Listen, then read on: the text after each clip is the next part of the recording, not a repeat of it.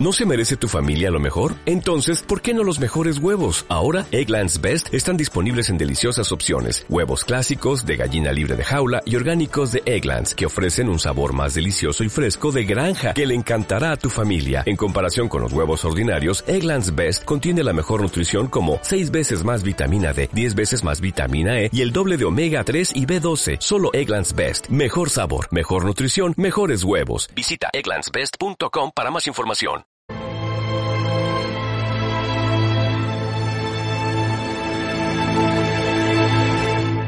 Brienne.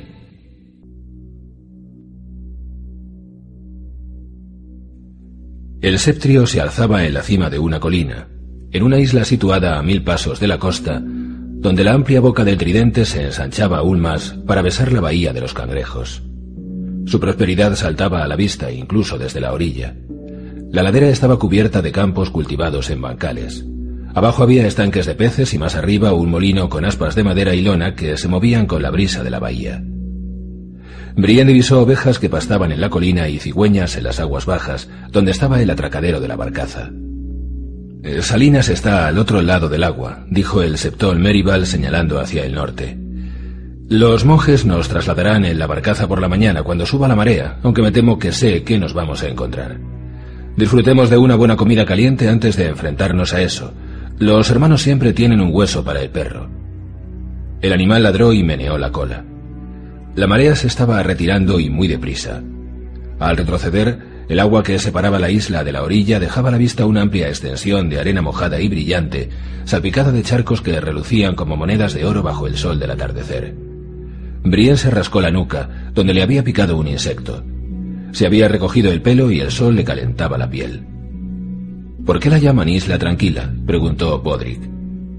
Los que viven aquí son penitentes, que quieren expiar sus pecados mediante la contemplación, la oración y el silencio. Los únicos que tienen permiso para hablar son el hermano mayor y sus personeros, y los personeros solo un día de cada siete. Las hermanas silenciosas no hablan nunca, dijo Podrick. Se dice que no tienen lengua. El septón Meribal sonrió. Las madres llevan asustando a sus hijas con ese cuento desde que yo tenía tu edad. No era verdad entonces, ni lo es ahora. El voto de silencio es un acto de contrición, un sacrificio con el que demostramos nuestra devoción a los siete. Para un mudo, hacer voto de silencio sería como que un hombre sin piernas renunciara a bailar. Tiró de la correa de su asno para bajar por la ladera y les hizo gestos para que lo siguieran. Si queréis dormir a cubierto esta noche, desmontad y cruzad conmigo, esto es un sendero de fe. Solo los piadosos lo pueden cruzar con seguridad. A los impíos se los tragan las arenas movedizas o se ahogan cuando vuelve la marea. Porque ninguno de vosotros es impío, ¿verdad? Aún así vigilad dónde ponéis los pies. Pisad solo donde pise yo y llegaréis a la otra orilla sanos y salvos. Brienne no pudo dejar de advertir que el sendero de fe era un tanto tortuoso.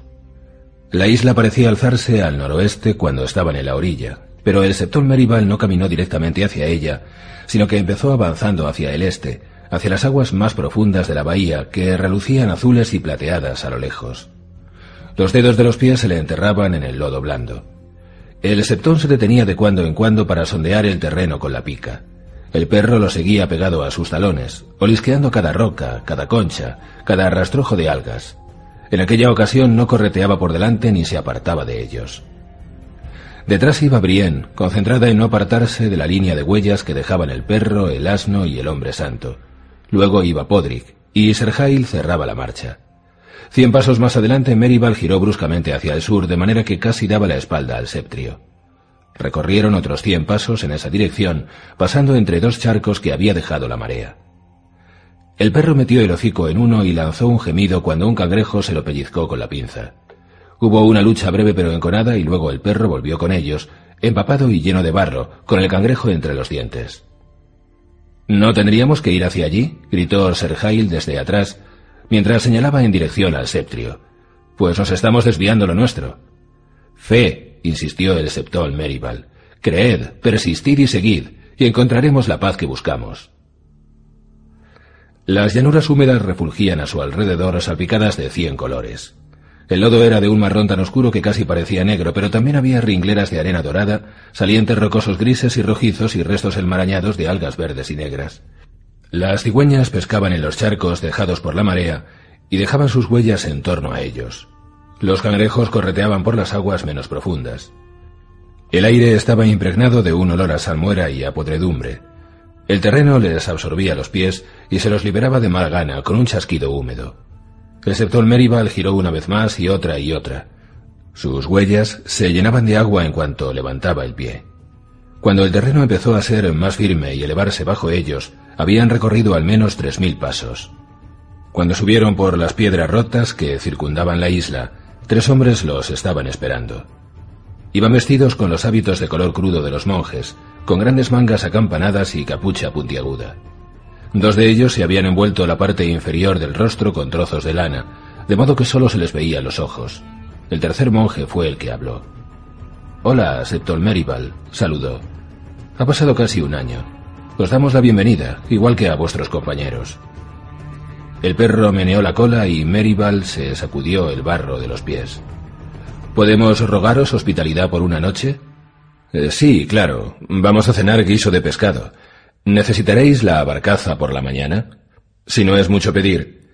Meribal se volvió hacia sus acompañantes. El hermano Narbert es personero de la orden, así que tiene permiso para hablar un día de cada siete. Hermano, estas buenas personas me han ayudado en el camino. Sergei Hunt es un galante caballero del dominio. El muchacho es Podrick Payne, nacido en las tierras del oeste. Y también nos acompaña Lady Brienne, a la que llaman la doncella de Tarth. El hermano Narbert se puso tenso. ¿Una mujer? Sí, hermano. Brienne se soltó el pelo y se lo sacudió. ¿No tenéis mujeres aquí? Ahora mismo no, respondió Narbert. Las que vienen a vernos están enfermas, heridas o embarazadas. Los siete han bendecido a nuestro hermano mayor con unas manos que curan. Les ha devuelto la salud a muchos hombres que ni los maestres podían sanar, y también a muchas mujeres. Yo no estoy enferma, herida ni embarazada. Lady Brienne es una doncella guerrera, le dijo el septón Meribal. Quiere dar caza al perro. ¿De veras? Narber parecía desconcertado. ¿Con qué fin? El suyo, dijo Brienne, acariciando el puño de guardajuramentos. El personero la examinó. Sois eh, muy musculosa para ser una mujer, es cierto, pero tal vez debería llevaros ante el hermano mayor. Ya os habrá visto cruzar el barro. Venid. Narber los guió por un sendero de guijarros y a través de un pomar hasta un establo encalado con tejado de paja en forma de pico. Eh, podéis dejar aquí a los animales. El hermano Gillam se encargará de que les den agua y comida. Apenas una cuarta parte del establo estaba ocupada. En el otro extremo había media docena de mulas cuidadas por un hombrecillo patizambo que Brienne supuso que sería Gillam. Al fondo, apartado de los otros animales, un enorme corcel relinchó al oír sus voces y coceó la puerta de su cuadra. Mientras entregaba las riendas al hermano Gillam, Serjail le lanzó una mirada de admiración al gran caballo. Hermosa bestia. El hermano Norbert suspiró. Los siete nos envían bendiciones, y los siete nos envían pruebas. Hermoso, sí, pero sin duda Pecio viene del mismísimo infierno. Cuando quisimos ponerle el arnés para uncirlo al arado, le dio una coz al hermano Rowney y le rompió la espinilla por dos sitios. Creíamos que castrándolo acabaríamos con su genio, pero... ¿Se lo enseñas, hermano Gillam? El hermano Gillam se bajó la capucha.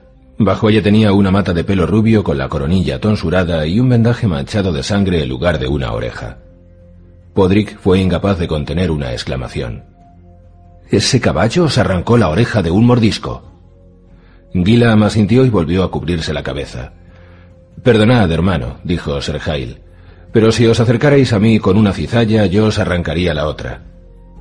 Al hermano Narber no le pareció bien la broma. Vos sois un caballero, Ser. Pecio es una bestia de carga. El herrero les regaló los caballos a los hombres para que los ayudaran en el trabajo.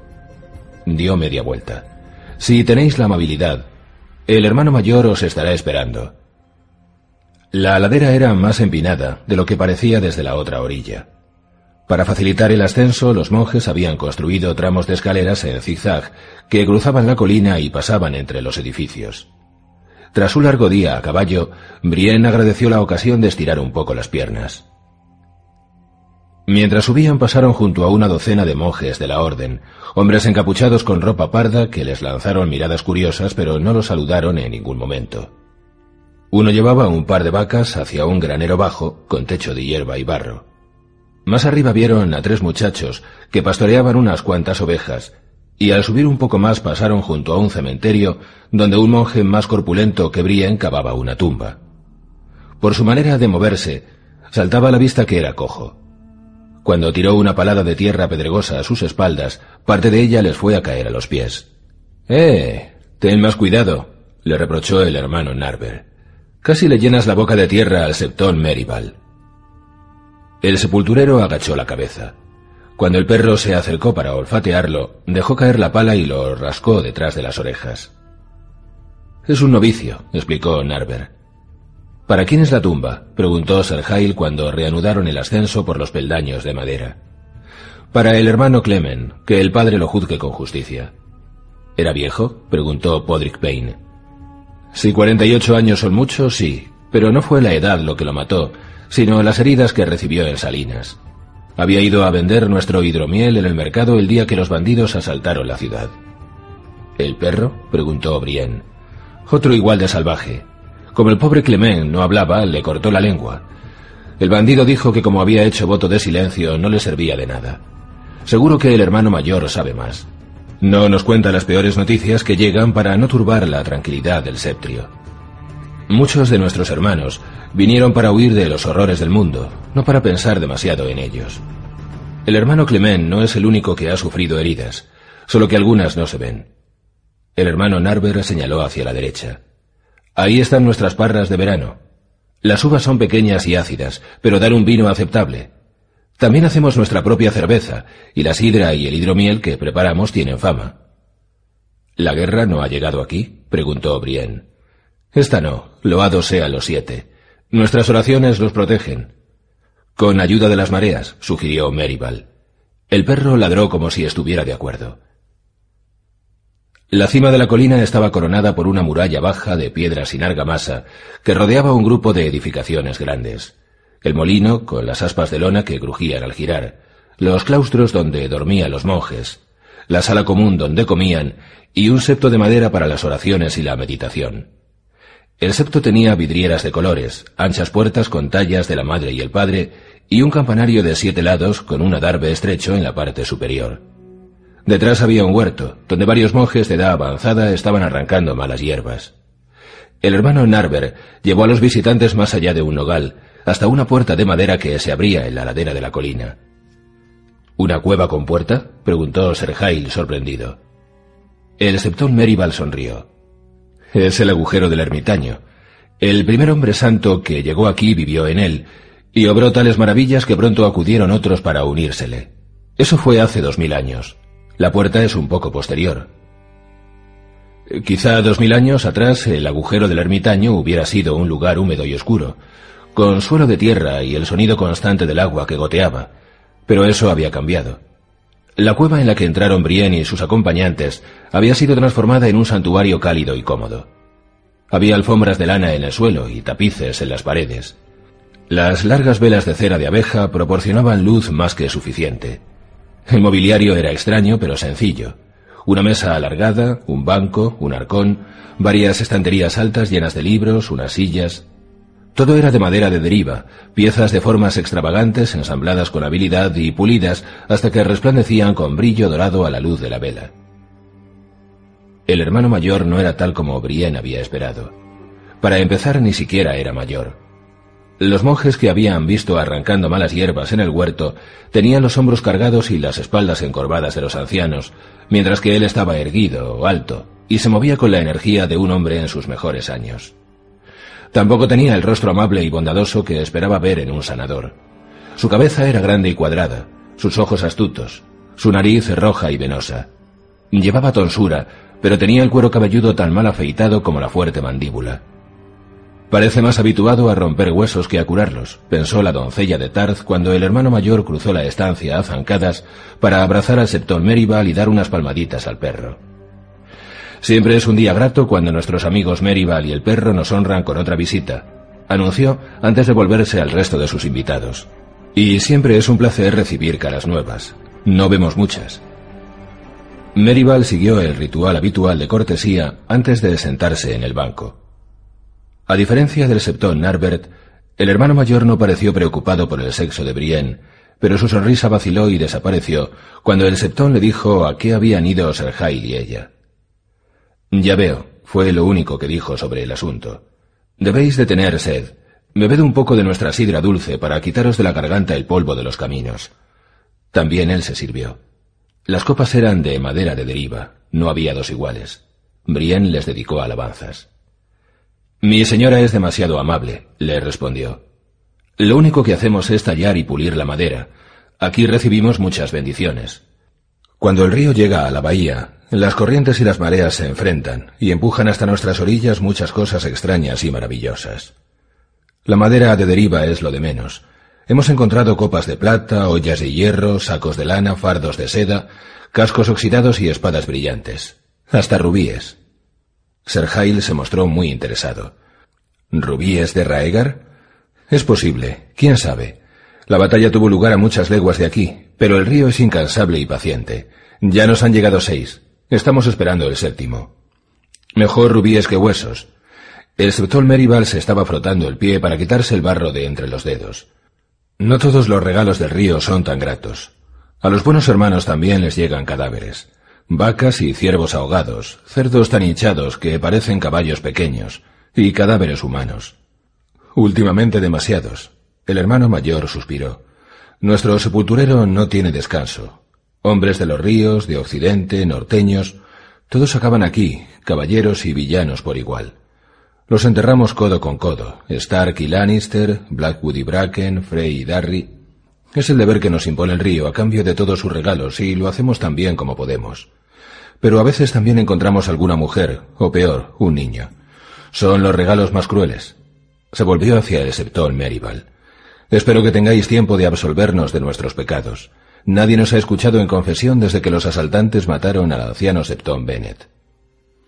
Sacaré tiempo, le aseguró Meribal, aunque espero que tengáis mejores pecados que la última vez que pasé por aquí.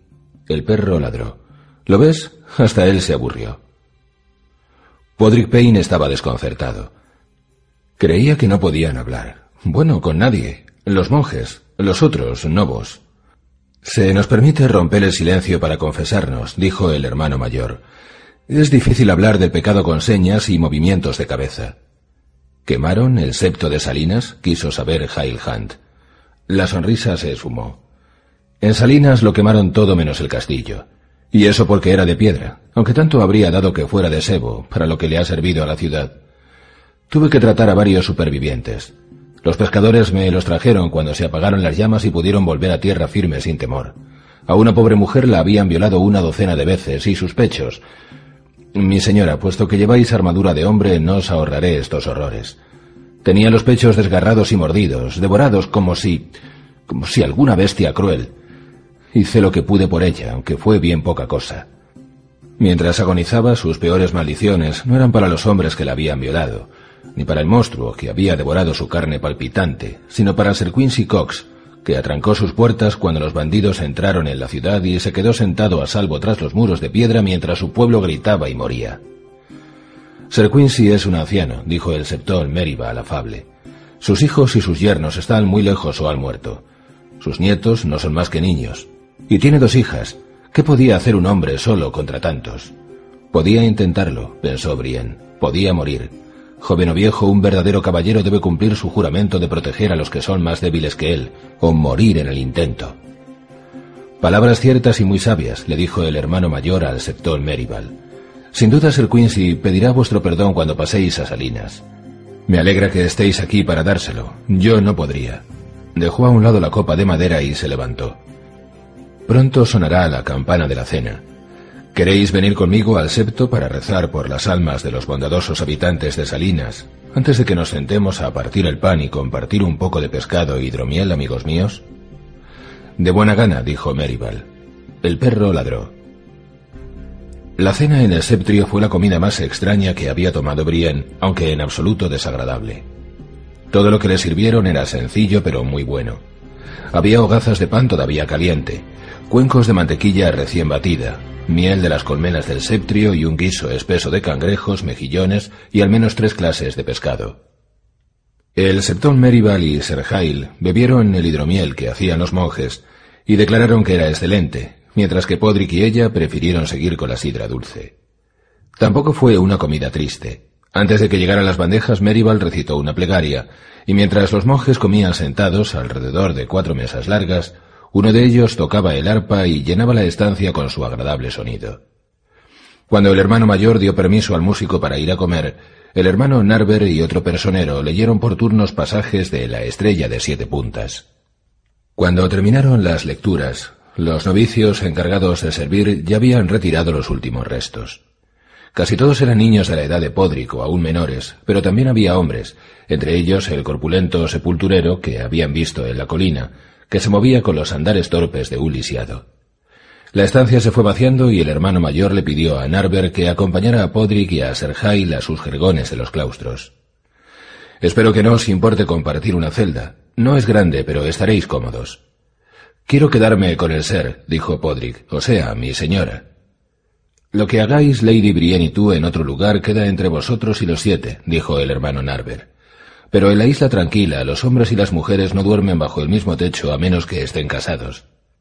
Eh, tenemos unas modestas casitas para las mujeres que nos visitan, ya sean damas nobles o muchachas aldeanas, dijo el hermano mayor. No se utilizan a menudo, pero las mantenemos limpias y secas. ¿Me permitís mostraros el camino, Lady Brienne? Eh, sí, gracias. Ve con Sir Hail, Podrick. Estamos aquí como invitados de los santos hermanos, bajo su techo sus reglas. Las casitas de las mujeres estaban en el lado este de la isla, y desde ellas se dominaban una vasta extensión de lodazales y las aguas lejanas de la bahía de los cangrejos. Allí hacía más frío que en el lado resguardado, y todo era más agreste. La colina era más empinada. El sendero serpenteaba entre hierbajos, zarzas, rocas erosionadas por el viento y arbolillos flacos y retorcidos que se aferraban con tenacidad a la ladera pedregosa. El hermano mayor llevaba un farol para iluminarse la bajada. Se detuvo cuando doblaron una curva. En una noche despejada desde aquí se podían ver las hogueras de Salinas, al otro lado de la bahía, justo allí, señaló. No hay nada, dijo Brienne. Eh, solo queda el castillo, se han marchado hasta los pescadores, los pocos afortunados que estaban en el agua cuando llegaron los saqueadores. Vieron arder sus hogares, oyeron los gritos y los gemidos por todo el puerto, demasiado asustados para volver a tierra. Cuando por fin desembarcaron fue para enterrar a amigos y parientes. ¿Qué les queda en Salinas, aparte de huesos y recuerdos amargos? Se han ido a Poza de la Doncella o a otras ciudades. Hizo un gesto con el farol y reanudaron el descenso. Salinas no ha sido nunca un puerto importante, pero de cuando en cuando llegaban barcos. Eso era lo que buscaban los saqueadores, una galera o una coca que los llevara al otro lado del mar angosto. Al no encontrar ninguna, descargaron su rabia contra los ciudadanos. Decidme, mi señora, ¿qué pensáis encontrar allí? A una niña, le dijo, una doncella joven, de trece años, de rostro hermoso y cabello castaño rojizo. Sansa Stark, pronunció el nombre en voz baja. ¿Creéis que esa pobre niña está con el perro? El dorniense me dijo que la niña se dirigía a aguas dulces. Timeón era un mercenario, miembro de la compañía Audaz, un asesino, un ladrón y un mentiroso, pero creo que en esto no mentía. Dijo que el perro la había secuestrado y se la había llevado. Ya. El camino describió otra curva y las casitas aparecieron ante ellos. El hermano mayor había dicho que eran modestas. Tenía razón. Parecían colmenas de piedra, bajas, redondas, sin ventanas. Esta, indicó, señalando la más cercana, la única de la que salía humo por el agujero del centro del tejado. Brien tuvo que agacharse al entrar para no golpearse con el dintel. Dentro el suelo era de tierra. Había un fregón de paja, pieles y mantas para abrigarse, una palangana con agua, una frasca de sidra, pan y queso, una pequeña hoguera y dos sillas bajas. El hermano mayor se sentó en una y dejó el farol en el suelo. Eh, ¿Puedo quedarme un momento? Eh, tenemos que hablar. Eh, como queráis. Brian se desabrochó el cinto, lo colgó de la segunda silla y se sentó en el jergón con las piernas cruzadas. El dorniense no os mintió, empezó el hermano mayor, pero me temo que no le entendisteis. Seguís al lobo que no es mi señora.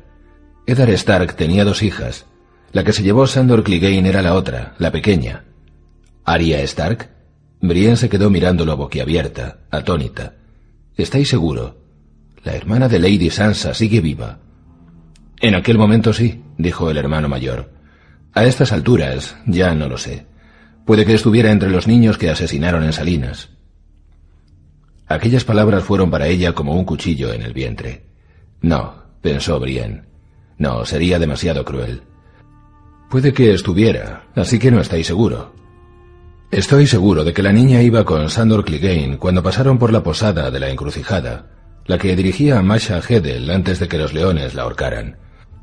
Estoy seguro de que iban camino de Salinas.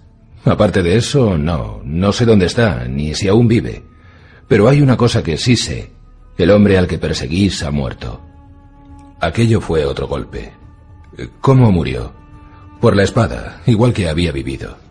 ¿Lo sabéis a ciencia cierta? Yo mismo lo enterré. Si queréis os puedo decir dónde está su tumba. Lo cubrí con piedras para que los carroñeros no lo devorasen, y puse su yelmo encima del montículo para señalar el lugar donde descansaba para siempre. Fue un grave error. Algún otro viajero lo encontró y se lo quedó. El hombre que violó y asesinó en Salinas no era Sandor Clegane, aunque tal vez fuera igual de peligroso. Las tierras de los ríos están llenas de carroñeros como él.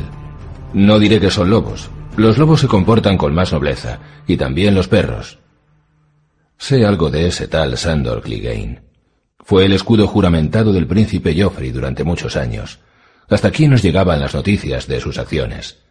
Si la mitad de lo que nos dijeron era verdad, se trataba de un ser amargado y atormentado, un pecador que se burlaba de los dioses y de los hombres. Servía, pero no encontraba orgullo en ello. Luchaba, pero no encontraba alegría en la victoria.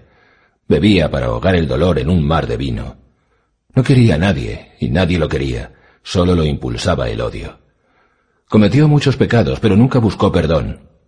Mientras otros hombres sueñan con el amor, la gloria o la riqueza, Sandor Clegane soñaba con matar a su propio hermano, un pecado tan espantoso que me estremezco con solo mencionarlo.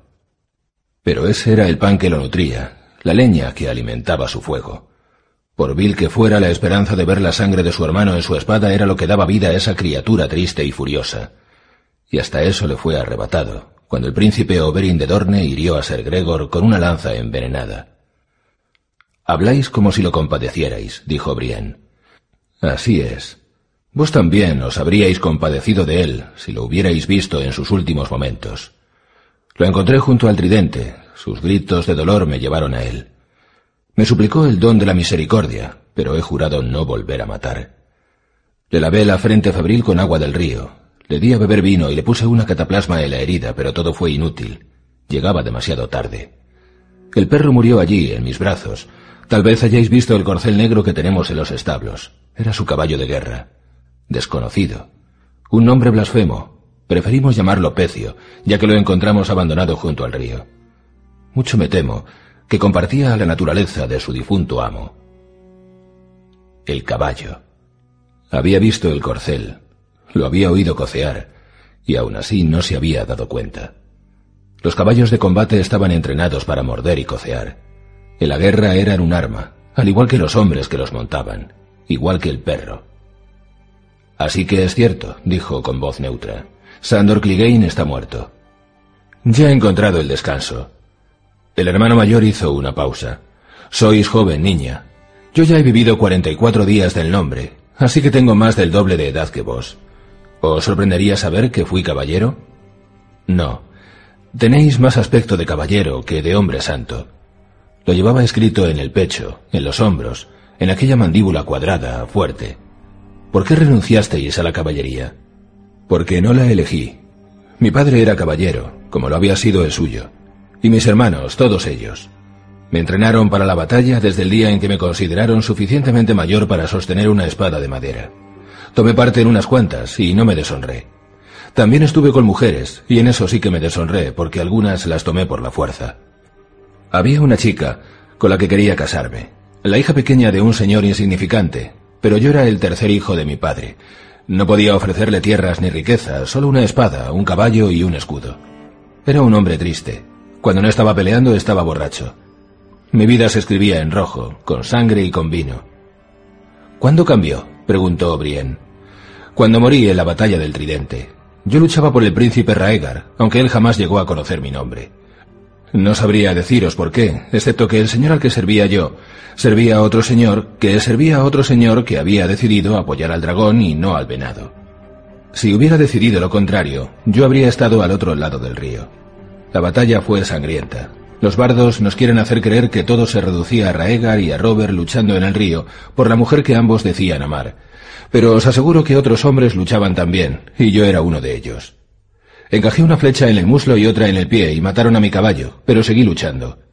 Aún recuerdo lo desesperado que estaba por dar con otro caballo, porque no tenía monedas para comprarlo, y sin caballo ya no sería caballero. Si he de decir verdad, no pensaba en otra cosa. No vi llegar el golpe que me derribó. Oí unos cascos a mi espalda y pensé, un caballo. Pero antes de que pudiera volverme, algo me golpeó en la cabeza y me derribó en el río, donde lo normal habría sido que me ahogara. Y me desperté aquí, en la isla tranquila. El hermano mayor me dijo que llegué a la orilla desnudo como en mi día del nombre. Lo único que puedo imaginar es que alguien me encontró en los bajíos, me quitó la armadura, las botas y los calzones y me tiró al agua. El río se encargó de lo demás. En fin, todos nacemos desnudos, así que era adecuado que llegara desnudo a mi nueva vida. Pasé en silencio los diez años siguientes. Ya veo. Brienne no sabía por qué le contaba todo aquello, ni qué otra cosa podía decir. ¿De verdad? Se inclinó hacia adelante con las enormes manos en las rodillas. Si es así, renunciad a vuestra búsqueda. El perro está muerto. Y aunque no fuera así, no era él quien tenía a vuestra Sansa Stark. En cuanto a ese animal que lleva su yelmo, lo encontrarán y lo ahorcarán. Las guerras tocan a su fin. Esos bandidos no sobrevivirán en tiempos de paz. Randall Tarly les da caza desde Poza de la Doncella y Walder Frey desde los Gemelos, y hay un nuevo señor en Darry, un hombre joven y piadoso que impondrá la paz en sus tierras. Volved a vuestro hogar, niña. Tenéis un hogar, que es más de lo que muchos pueden decir en estos tiempos que corren. Tenéis un padre noble que sin duda os ama. Pensad en cuánto sufriría si no regresarais jamás. Eh, tal vez cuando caigáis le lleven vuestro escudo y vuestra espada.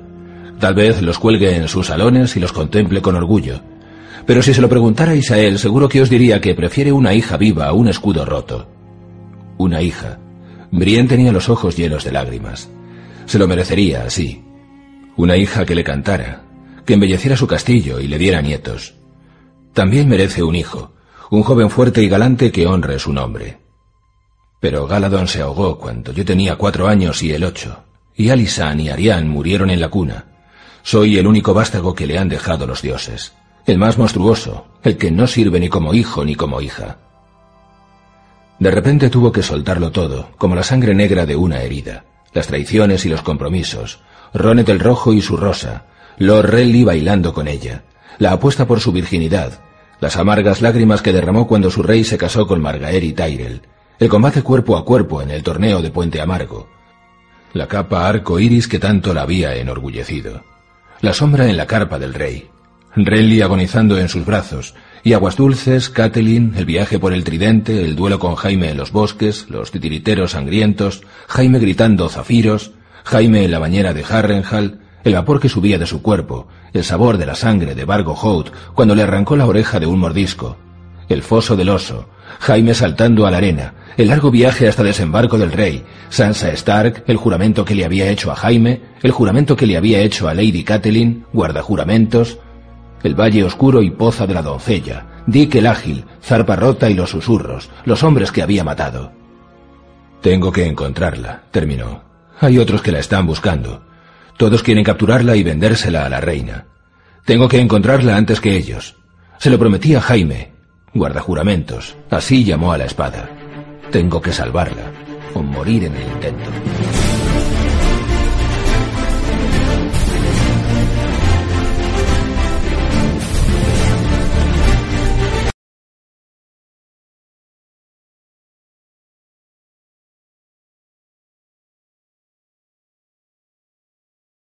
Como nuevo cliente de Western Union, puedes disfrutar de una tarifa de envío de 0 dólares en tu primera transferencia internacional de dinero en línea. Envía dinero a los tuyos en casa de manera rápida, fácil y conveniente. Visita westernunion.com o descarga nuestra app hoy mismo y tu primera tarifa de envío corre por nuestra cuenta. Aplican ganancias por cambio de moneda. No disponible para tarjetas de crédito y envíos a Cuba. Servicios proporcionados por Western Union Financial Services Inc. NMLS 906983 o Western Union International Services LLS NMLS 9069 85